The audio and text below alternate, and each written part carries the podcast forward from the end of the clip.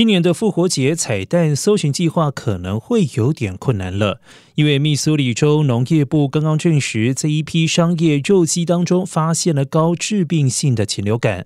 而到目前为止，这一波禽流感已经蔓延到二十四个州，约有两千两百万只家禽受到影响。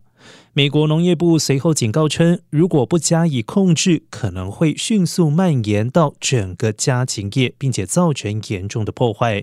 对于本来就面临通货膨胀的消费者来说，这意味着鸡蛋、鸡肉还有火鸡的价格将会持续走高，是个不折不扣的坏消息。而新冠再加上通货膨胀，全美的鸡蛋价格已经比去年同期上涨了将近百分之五十。